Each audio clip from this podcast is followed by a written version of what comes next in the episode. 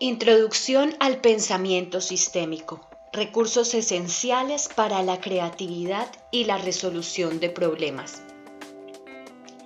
El estudio de los sistemas se ha rodeado de un aire académico y abstruso, como si fuera algo difícil de comprender.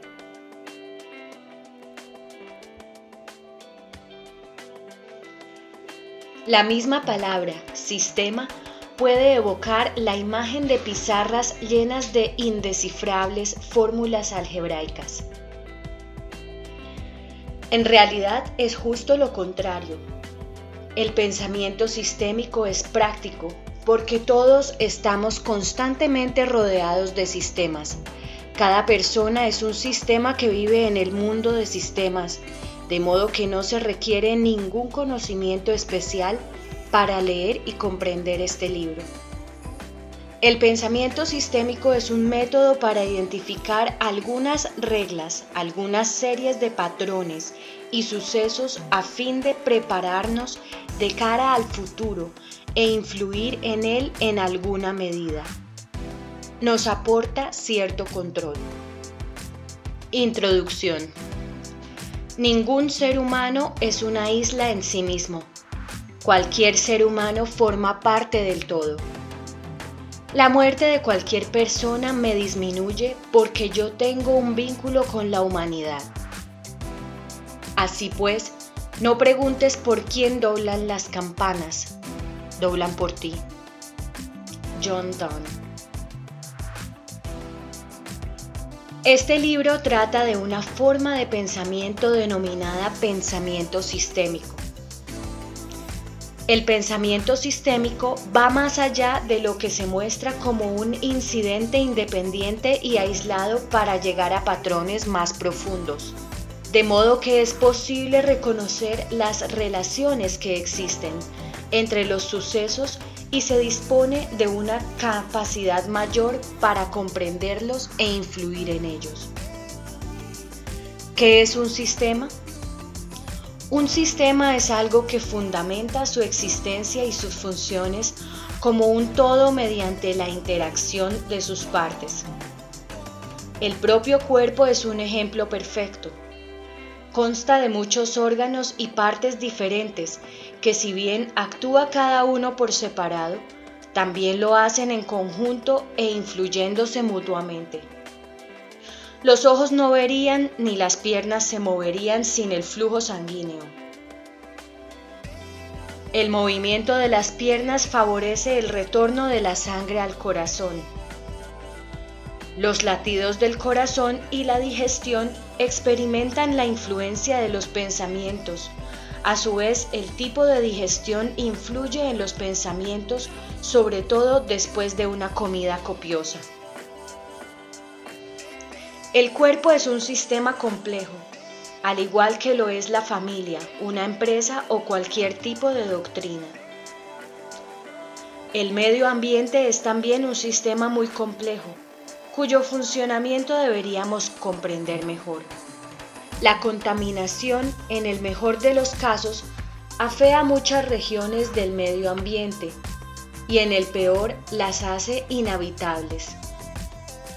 Los expertos discuten sobre las consecuencias globales del desarrollo industrial. A medida que nuestro mundo se interconecta cada vez más, mayor es la posibilidad de que nuestras vidas se vean afectadas por acontecimientos remotos.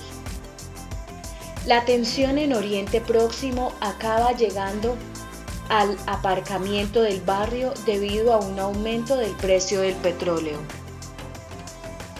Los cambios de política a escala nacional influyen en nuestros puestos de trabajo.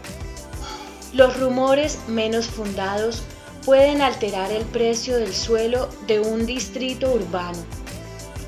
Vivimos como un sistema en un mundo de sistemas y para comprenderlo necesitamos técnicas de pensamiento sistémico. Los expertos y los políticos que deberían resolver los problemas ambientales y económicos suelen empeorar la situación aún con la mejor de las intenciones. Cada vez se dispone de más información pero de menos asesoramiento sobre lo que es útil. Sin poder discernir, disponer cada vez de más información no hace sino confundir. Sin duda, sería conveniente que miráramos hacia el futuro y anticipáramos las consecuencias de nuestros actos a largo plazo. Pero, ¿cómo hacerlo exactamente? Ni siquiera en el ámbito personal, a pesar de todos nuestros esfuerzos, conseguimos que la vida, el trabajo, la economía y las relaciones funcionen como queremos o esperamos. Nos creemos con el control absoluto sobre algo y de repente ese algo cobra vida propia y autónoma.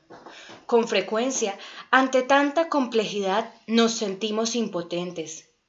Si tuviéramos un espejo mágico para atisbar, aunque solo fuera un poco el futuro. El pensamiento sistémico es un método de identificar algunas reglas, algunas series de patrones y sucesos para prepararnos de cara al futuro e influir sobre él en alguna medida. Nos aporta cierto control.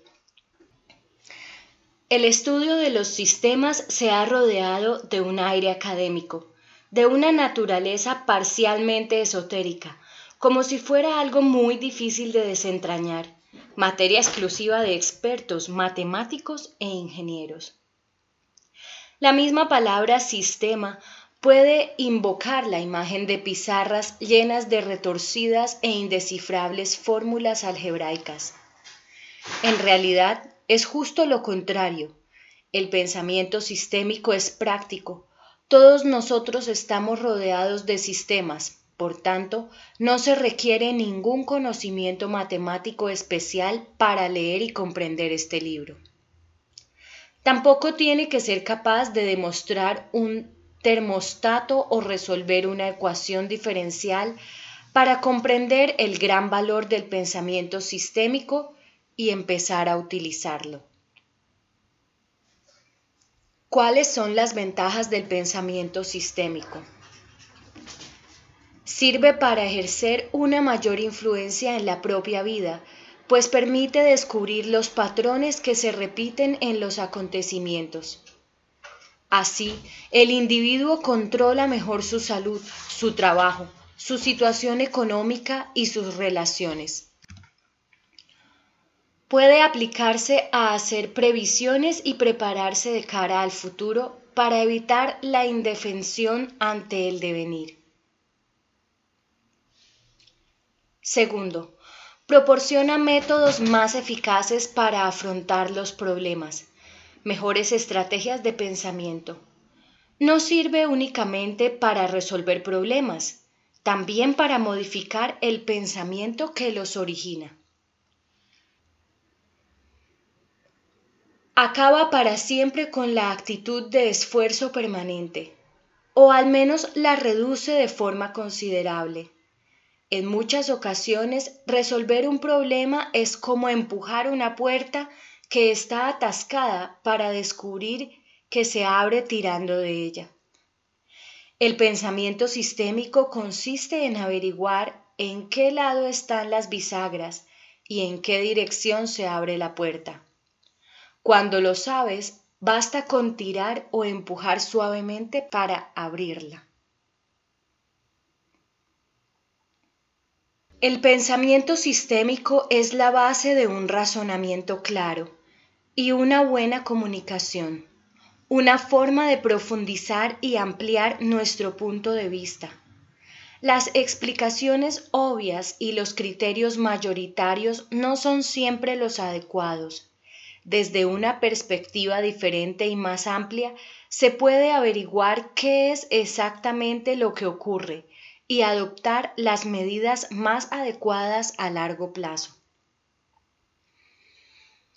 El pensamiento sistémico permite superar la tendencia a culpar a los demás o a uno mismo de lo que ocurre. La culpa está casi siempre mal enfocada, pues las personas actúan lo mejor que pueden dentro del sistema al que pertenecen. Es la propia estructura del sistema, no el esfuerzo de las personas que lo forman, lo que determina los resultados. Para ejercer alguna influencia es preciso comprender la estructura del sistema. El pensamiento sistémico es un instrumento fundamental para guiarse a uno mismo y dirigir a los otros con eficacia. En el mundo empresarial sirve para comprender la complejidad de un proceso y descubrir la forma de mejorarlo. También resulta útil para crear y dirigir equipos, ya que cada equipo de personas funciona como un sistema. Si el pensamiento sistémico aporta tantas ventajas, ¿por qué no es más conocido? En primer lugar, porque hasta hace muy poco tiempo se ha utilizado principalmente con fines técnicos y matemáticos, de modo que ha estado confinado al mundo académico. Su difusión entre el gran público es muy reciente, en segundo lugar, la educación va a remolque de la innovación. El sistema educativo es lento en responder a las nuevas ideas. Los planes de estudio escolares y universitarios se elaboran con el fin de durar años y se tarda años en completarlos. De ahí que exista siempre un retraso entre lo que experimenta la sociedad y lo que se refleja en los planes de estudio. En algunos centros escolares ya han empezado a impartir el pensamiento sistémico como asignatura. Estamos seguros de que esta tendencia se generalizará. Nos han enseñado a pensar de manera lógica, a comprender mediante el análisis, descomponiendo los sucesos en partes para luego volver a unirlas.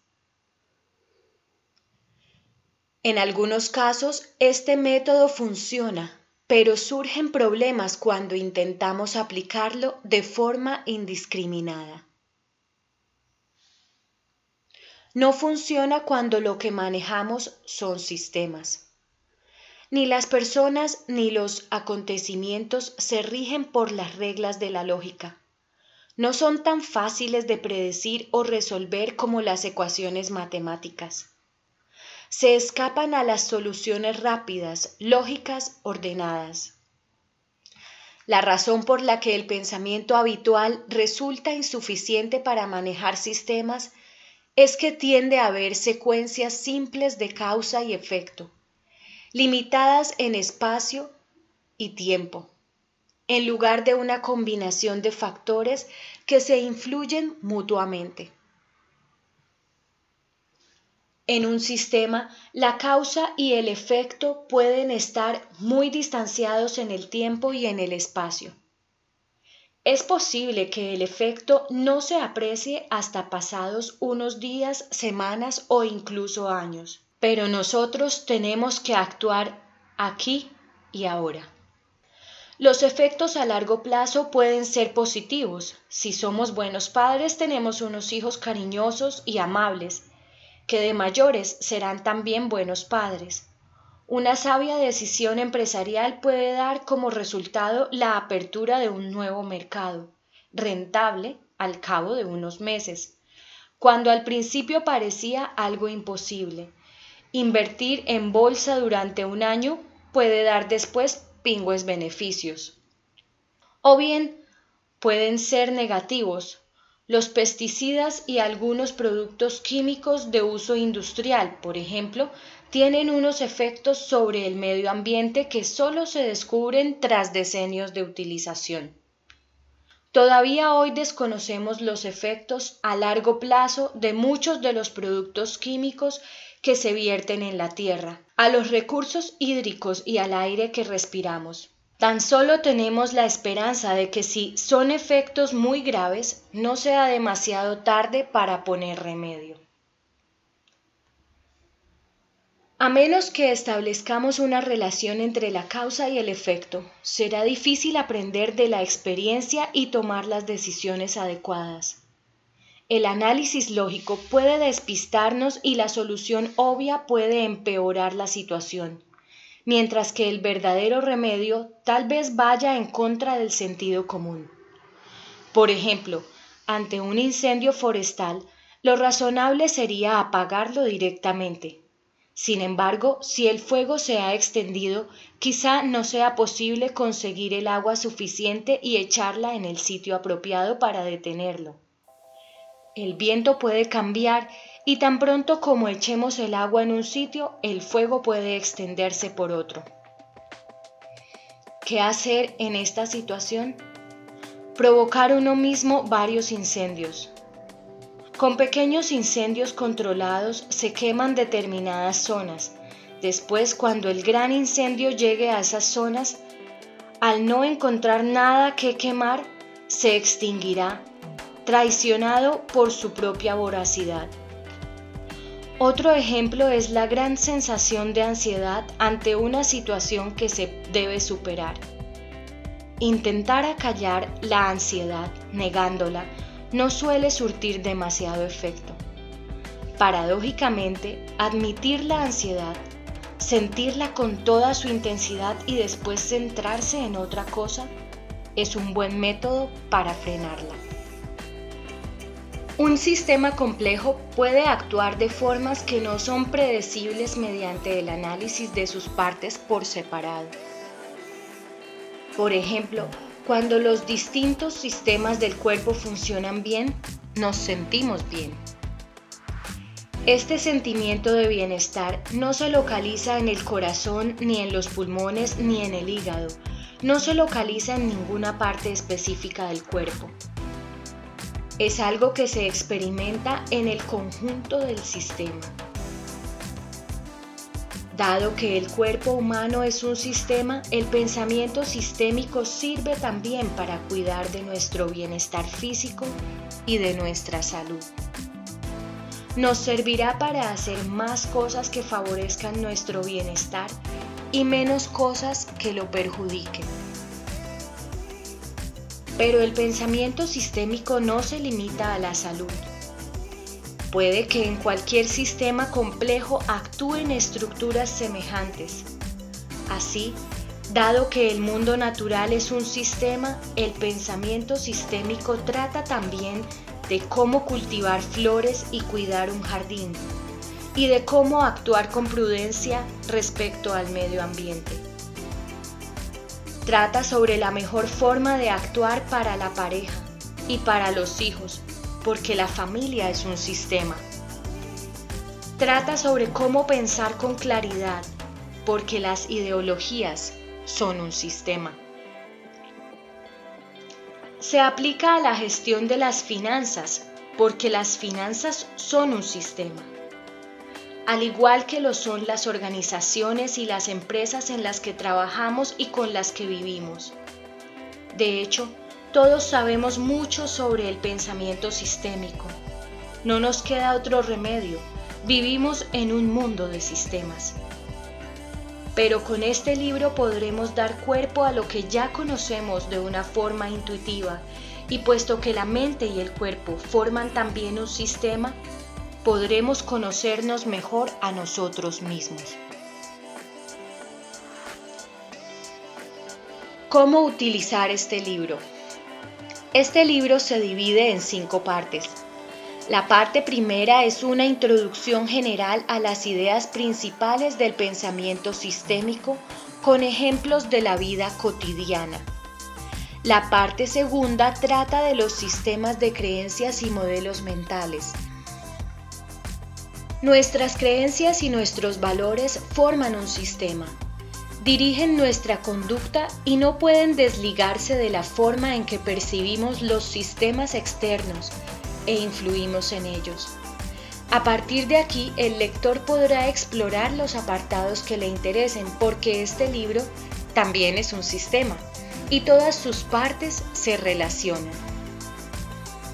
En la parte tercera se exponen diversas perspectivas y se explica cómo el pensamiento sistémico amplía nuestra visión para que seamos más creativos y eficaces en la resolución de problemas. La parte cuarta trata de los llamados arquetipos de sistemas, patrones que se repiten en distintas etapas de nuestra vida, como pautas de un guion ya conocido. se enseña a reconocer y a manejarlos en el ámbito profesional, en el ámbito de la salud y en el de las relaciones. En la parte quinta se atan todos los cabos y se proponen algunas aplicaciones prácticas. La última parte está dedicada a las fuentes, incluye un glosario, la bibliografía y una breve historia del pensamiento sistémico. Esperamos que este libro abra muchos caminos nuevos y reconfortantes. Más allá de lo obvio, con el pensamiento. Autobiografía en cinco capítulos breves. Capítulo 1. Voy andando por la calle. Hay un agujero profundo en la acera. Me caigo. Estoy perdida. No sé qué hacer. No es culpa mía. Tardo siglos en salir. Capítulo 2. Voy por la misma calle. Hay un agujero profundo en la acera. Hago como que no lo veo. Me vuelvo a caer. No puedo creer que me haya caído en el mismo sitio, pero no es culpa mía. Tardo bastante tiempo en salir. Capítulo 3. Voy por la misma calle. Hay un agujero profundo en la acera. Veo que está ahí. Me caigo. Es una rutina, pero tengo los ojos bien abiertos. Sé dónde estoy. Es culpa mía. Salgo rápidamente. Capítulo cuarto. Voy por la misma calle. Hay un agujero profundo en la acera. Lo esquivo. Capítulo 5 voy por otra calle. ¿Qué es un sistema? Con una sola llama es posible encender un millón de velas. Este libro es una introducción al pensamiento sistémico. ¿Qué son los sistemas, sus ideas claves, cómo pensar en ellos y por qué son importantes? ¿Qué entendemos por sistema? En este libro utilizamos el término en su sentido cotidiano, intuitivo, un sistema es una entidad cuya existencia y funciones se mantienen como un todo por la interacción de sus partes. El pensamiento sistémico contempla el todo y las partes, así como las conexiones entre las partes, y estudia el todo para poder comprender las partes. Es lo opuesto al reduccionismo, es decir, la idea de que algo es simplemente la suma de sus partes. Una serie de partes que no están conectadas no es un sistema, es sencillamente un montón. Un sistema, partes interconectadas que funcionan como un todo. Un montón, serie de partes. Un sistema, cambia si se quitan o añaden piezas, si se divide un sistema en dos, no se consiguen dos sistemas más pequeños, sino un sistema defectuoso que probablemente no funcionará. Un montón. Las propiedades esenciales no se alteran al quitar o añadir piezas. Cuando se divide, se consiguen dos montones más pequeños. Un sistema. La disposición de las piezas es fundamental. En un montón, la disposición de las piezas no es importante. En un sistema las partes están conectadas y funcionan todas juntas. En un montón las partes no están conectadas y funcionan por separado.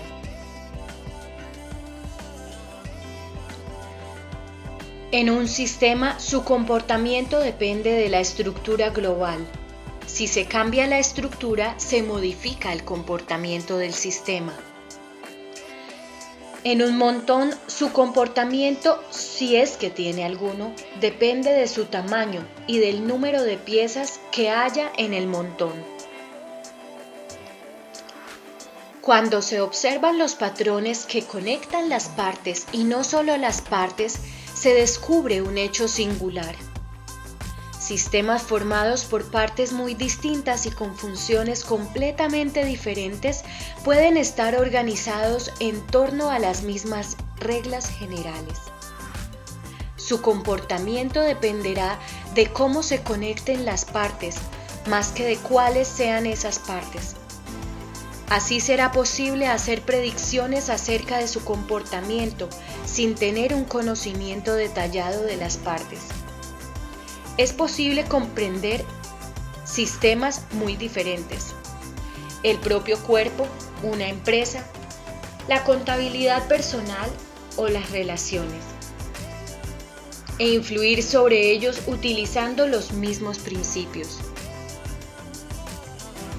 En vez de observar por separado áreas del conocimiento cuya comprensión requiere años de estudio, el pensamiento sistémico permite estudiar la conexión que existe entre las diversas disciplinas para predecir el comportamiento de los sistemas, ya se trate del sistema de la red viaria, de un sistema de creencias, del aparato digestivo, de un equipo de gestión o de una campaña de marketing.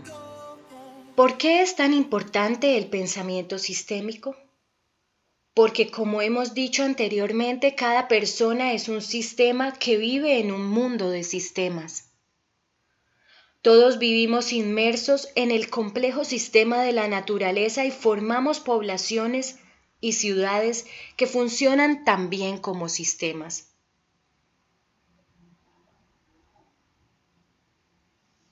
Tenemos sistemas mecánicos como los ordenadores, los coches o las cadenas automatizadas de montaje y producción.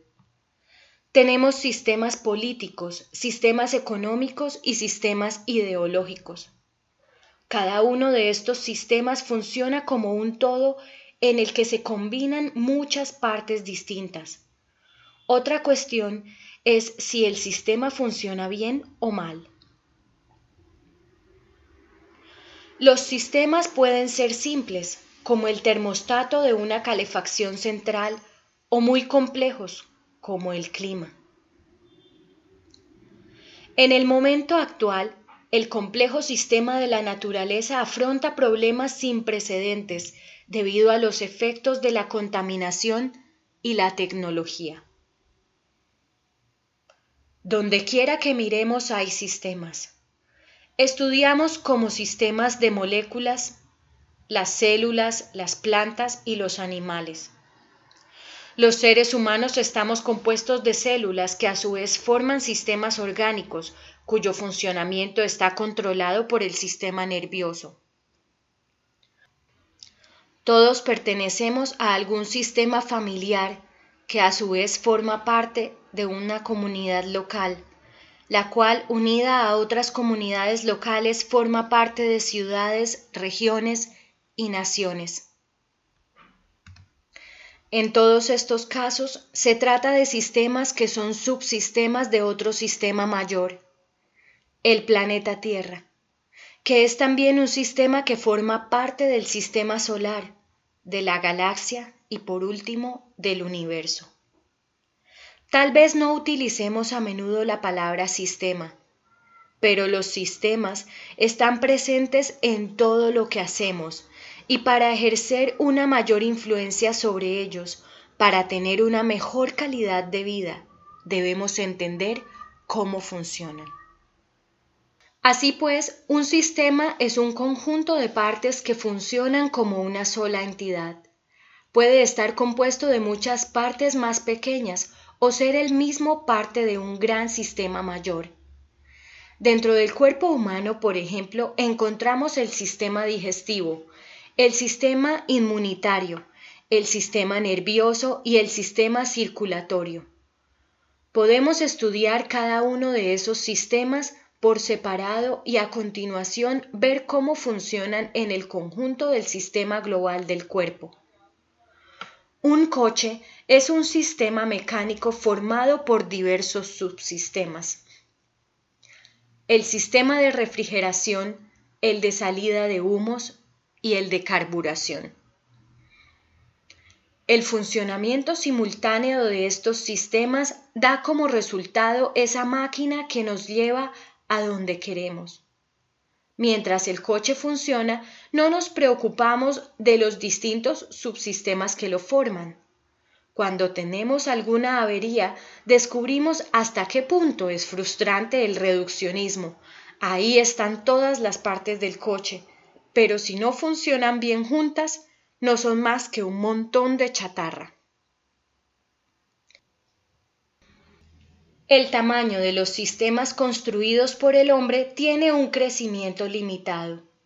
Si algo empieza a crecer de forma desmesurada sin experimentar ningún otro cambio, llega un momento en que resulta poco manejable y es probable que se estropee. Por tanto, a medida que los sistemas aumentan de tamaño, lo razonable es dividirlos en sistemas más pequeños y establecer distintos niveles de control. En el ámbito empresarial, por ejemplo, puede que un equipo de seis personas funcione bien, pero un equipo de 600 personas no podrá hacer nada si no se divide en grupos más pequeños. También en el mundo natural hay límites en el crecimiento de los seres para seguir viviendo. En relación con los sistemas, el mayor tamaño no implica un mejor funcionamiento, suele ser al revés. Cada sistema tiene un tamaño óptimo y si aumenta o disminuye de forma notable sin experimentar ningún otro cambio, es muy probable que deje de funcionar. Emergencia. El remolino y el arco iris. De nuestra simple definición de sistema se infieren algunas implicaciones curiosas. En primer lugar, un sistema funciona como un todo. Luego, tiene propiedades distintas de las partes que lo componen. Estas propiedades se conocen con el nombre de propiedades emergentes, pues emergen del sistema mientras está en acción. Imaginemos 100 dibujos ligeramente distintos de Mickey Mouse. No parece que susciten demasiado interés. Ahora bien, pasémoslos muy deprisa, uno detrás de otro, y veremos a Mickey en movimiento.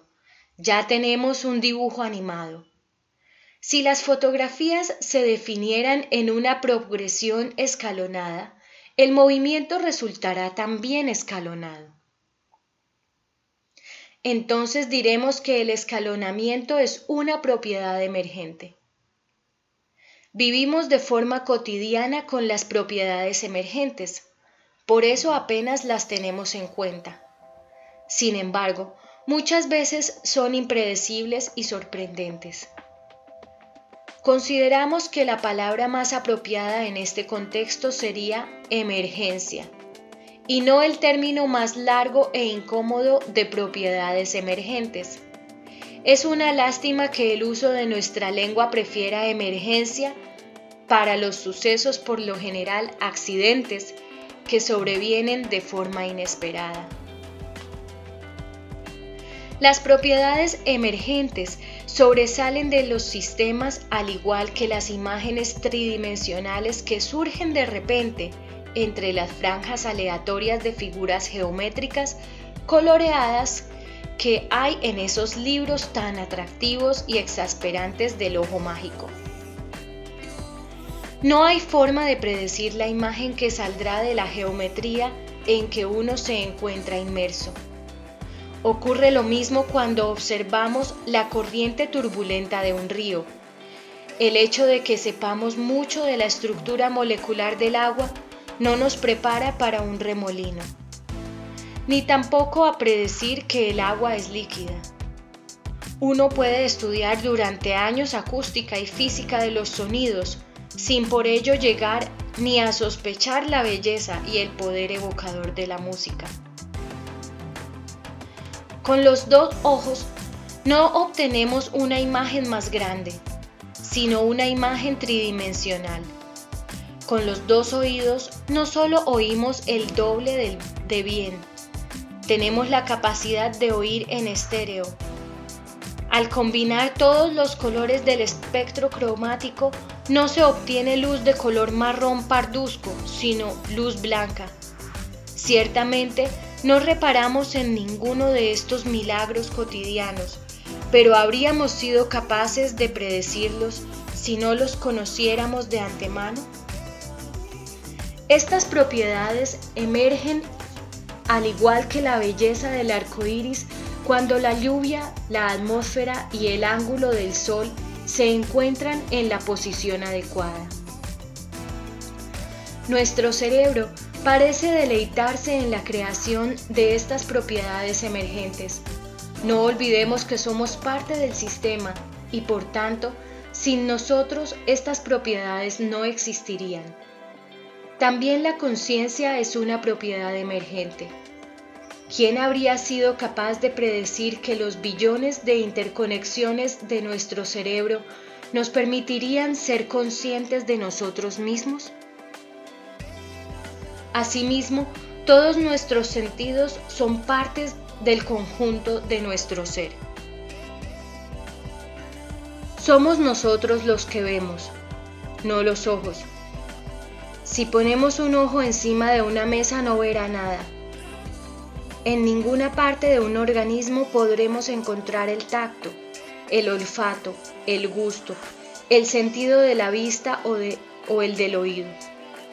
Nuestra vida depende del funcionamiento conjunto de las partes que nos forman. Cuando las partes están separadas del cuerpo se mueren.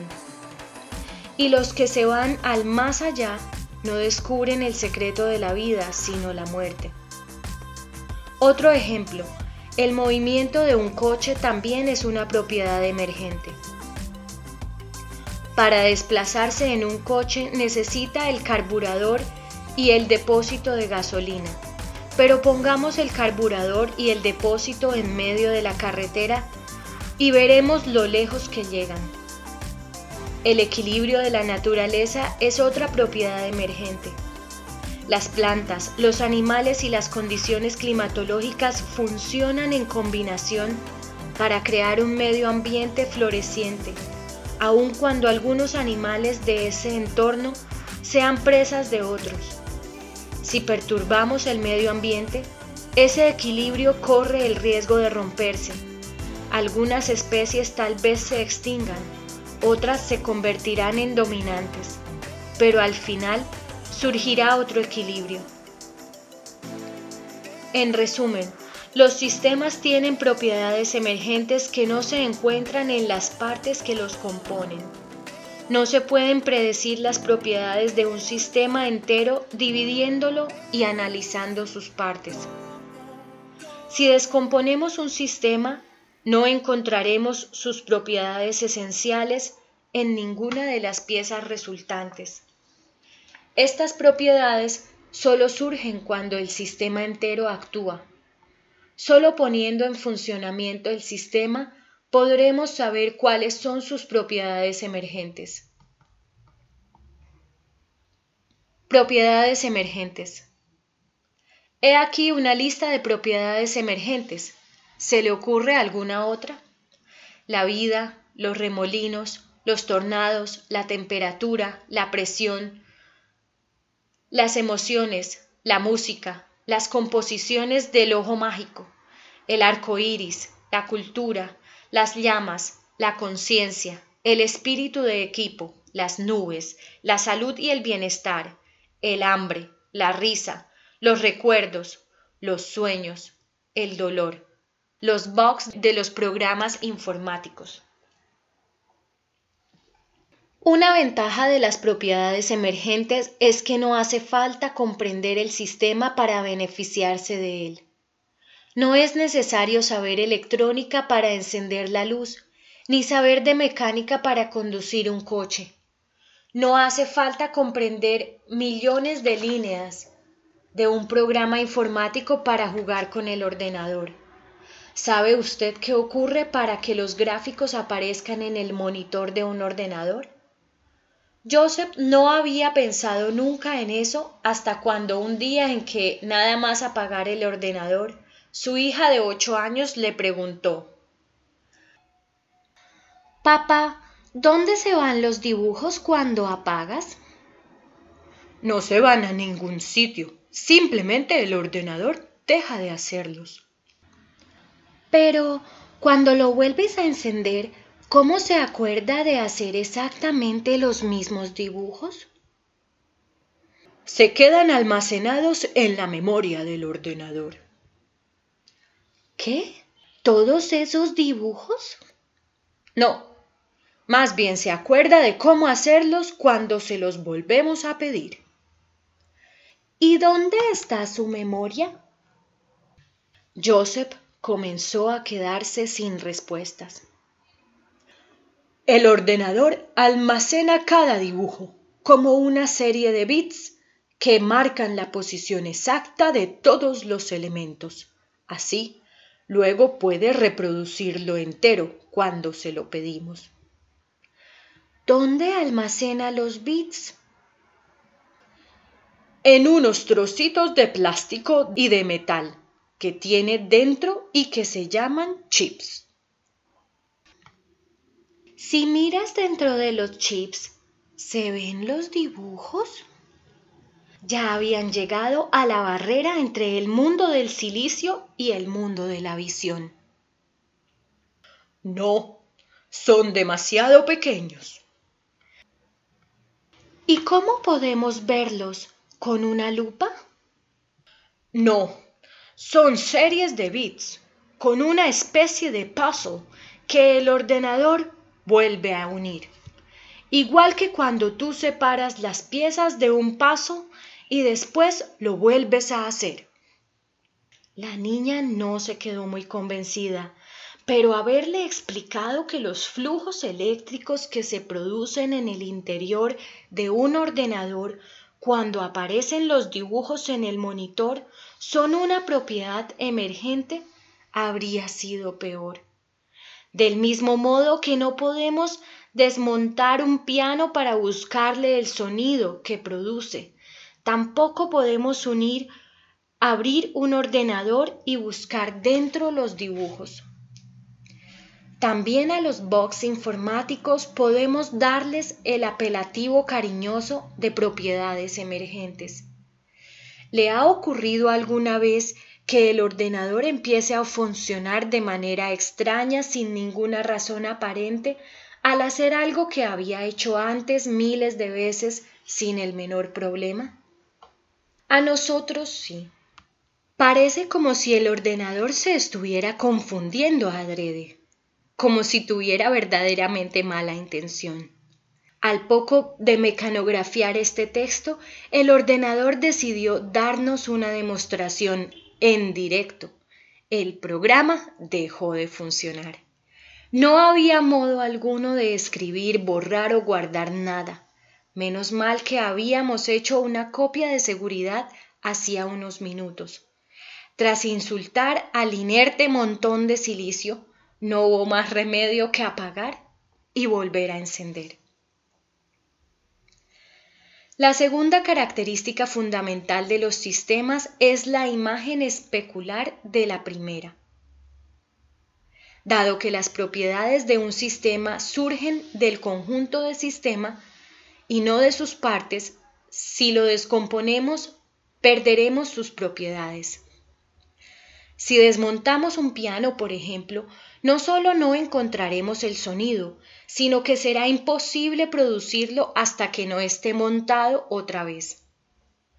No se puede encontrar el arco iris en la lluvia ni la imagen dentro del televisor. Si dividimos un sistema en dos, no tendremos dos sistemas más pequeños, sino un sistema defectuoso o muerto. Análisis es el nombre que damos a la separación de las partes de un todo para ver cómo funciona. Resulta un método muy útil para resolver cierto tipo de problemas o para saber los elementos o subsistemas de que se compone un sistema mayor. El análisis sirve para conocer, sin embargo, no es posible comprender las propiedades de un sistema entero si lo descomponemos en las partes que lo forman. El complementario del análisis es la síntesis, composición de un todo por la reunión de sus partes. La síntesis sirve para comprender. La única forma de saber cómo funciona un sistema y cuáles son sus propiedades emergentes es verlo en acción como un todo.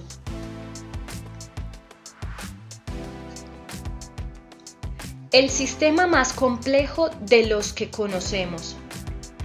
El mundo es un sistema muy complejo. Necesitamos un sistema complejo para comprenderlo. El cerebro humano es la estructura más compleja dentro del universo conocido. Con un peso aproximado de 1.5 kilogramos, se compone de 100 mil millones de neuronas o células cerebrales, tantas como estrellas hay en la Vía Láctea. Solo en la parte frontal del cerebro o corteza cerebral hay más de 10 mil millones de neuronas, las conexiones entre las células neuronales son más importantes que las propias células, como puede inferirse del pensamiento sistémico. Una sola neurona puede asimilar hasta 100.000 estímulos y de forma continua integra 1.000 estímulos. El cerebro no es como un ordenador, pero cada neurona sí que funciona como un pequeño ordenador. En la corteza se producen más de mil billones de conexiones. Si nos pusiéramos a contar una por segundo, tardaríamos 32 millones de años en contarlas todas. No hay dos cerebros iguales. Nacemos con todas las neuronas que necesitamos, pero hasta un 70% del total mueren durante el primer año de vida. Las neuronas supervivientes forman un entramado de conexiones cada vez más complejo. Algunas conexiones se refuerzan con el uso y otras se van muriendo a medida que adquirimos conocimientos del mundo. El cerebro no es independiente del exterior, se va formando por su influencia. El sistema externo del mundo moldea el sistema interno del cerebro. El cerebro tiene la función de extraer el sentido y los patrones del enorme flujo de información sensorial que recibe. El acto en sí de la percepción da también significado a esa percepción. Y así, el cerebro conforma el mundo al tiempo que lo percibe. La interpretación es parte de la sensación. Los neurocientíficos describen el cerebro como una red de procesamiento en paralelo interconectada, descentralizada y distribuida de ondas simultáneas de patrones de resonancia interactivos.